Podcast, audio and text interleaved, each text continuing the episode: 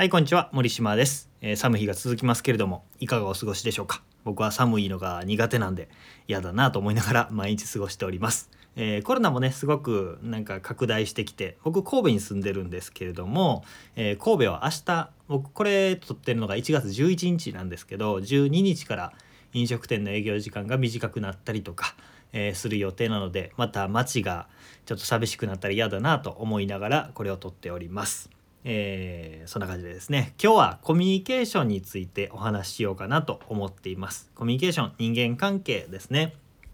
コミュニケーションの極意をねお伝えしようと思うんですけどそれは何かというと会話はキャッチボールですよっていう話です、えー、すごくね聞き飽きた言葉というかなんだそんなことって思うかもしれないんですけどこれってね分かってない人結構多いんですよ。あの僕はコミュニケーション勉強会とかいろんなことをやってきてそのコミュニケーション勉強会2年で100回ぐらいやったことがあったんですけどその時にね参加した方に質問をされて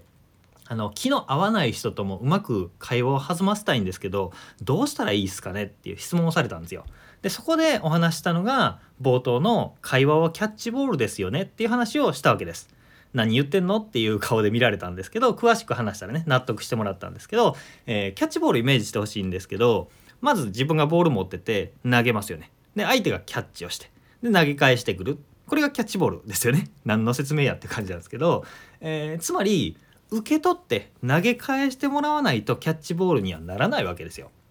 でもこの、えー、勉強会で質問してきた人っていうのはどういうふうにうまく投げれば相手のどこに投げればどういうスピードで投げれば取ってもらえますかね？みたいな質問だったわけですよ。どうコミュニケーションを問えばっていう自分の投げ方でしょ。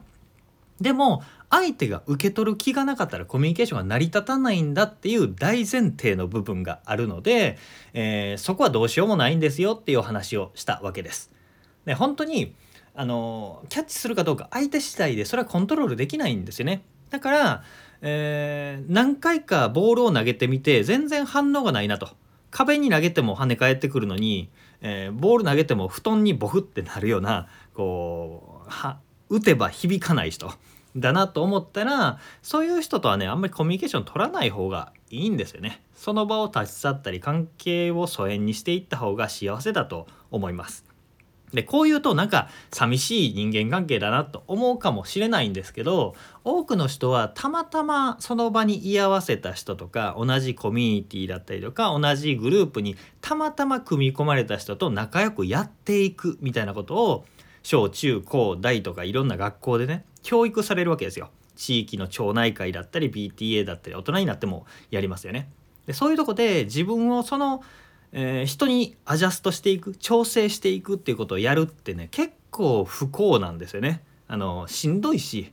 でも自分がうまいボールを投げても投げ返してくれないってめちゃめちゃしんどいのでそこでねエネルギー消耗してしまうと身近な大事な人にかけるべきエネルギーがそこでそがれるってねめちゃめちゃ良くないダブルで良くないんですよ。その人と人間関係疲れるし身近な人にも悪い影響が出るっていうことなので、えー、会話はキャッチボールなんだと。え自分ができることは半分。相手にも半分責任があるぐらいのね、えー、この原則的なことを分かっておくとすごく楽なのかなと思います。あの今思い出したんですけど落語の、えー、何師匠か忘れたんですけど落語の人が、えー、受けた時ね寄せが受けた時は自分の実力。受けなかった時は今日の客はセンスが悪いなみたいな風に思うんだ。そうすると気気軽にやっていけんだよ。そうじゃないと気がめいってしまうよみたいな話をちょっと話しながら思い出しました。そのぐらいのね気持ちで、えー、話していくといいのかなと思います。コミュニケーションとか勉強好きな人は自分がどうすればいいかどうやって話せばいいかとかっていう自分自分っていうことに考えすぎてしまうと思うので、えー、相手の問題もあるんだよっていう原則も持ちながらやっていくと楽になるんじゃないかなと思います。何か参考になれば嬉しいなと思います。では今日も聞いていただいてありがとうございました。森島でした。ではまた。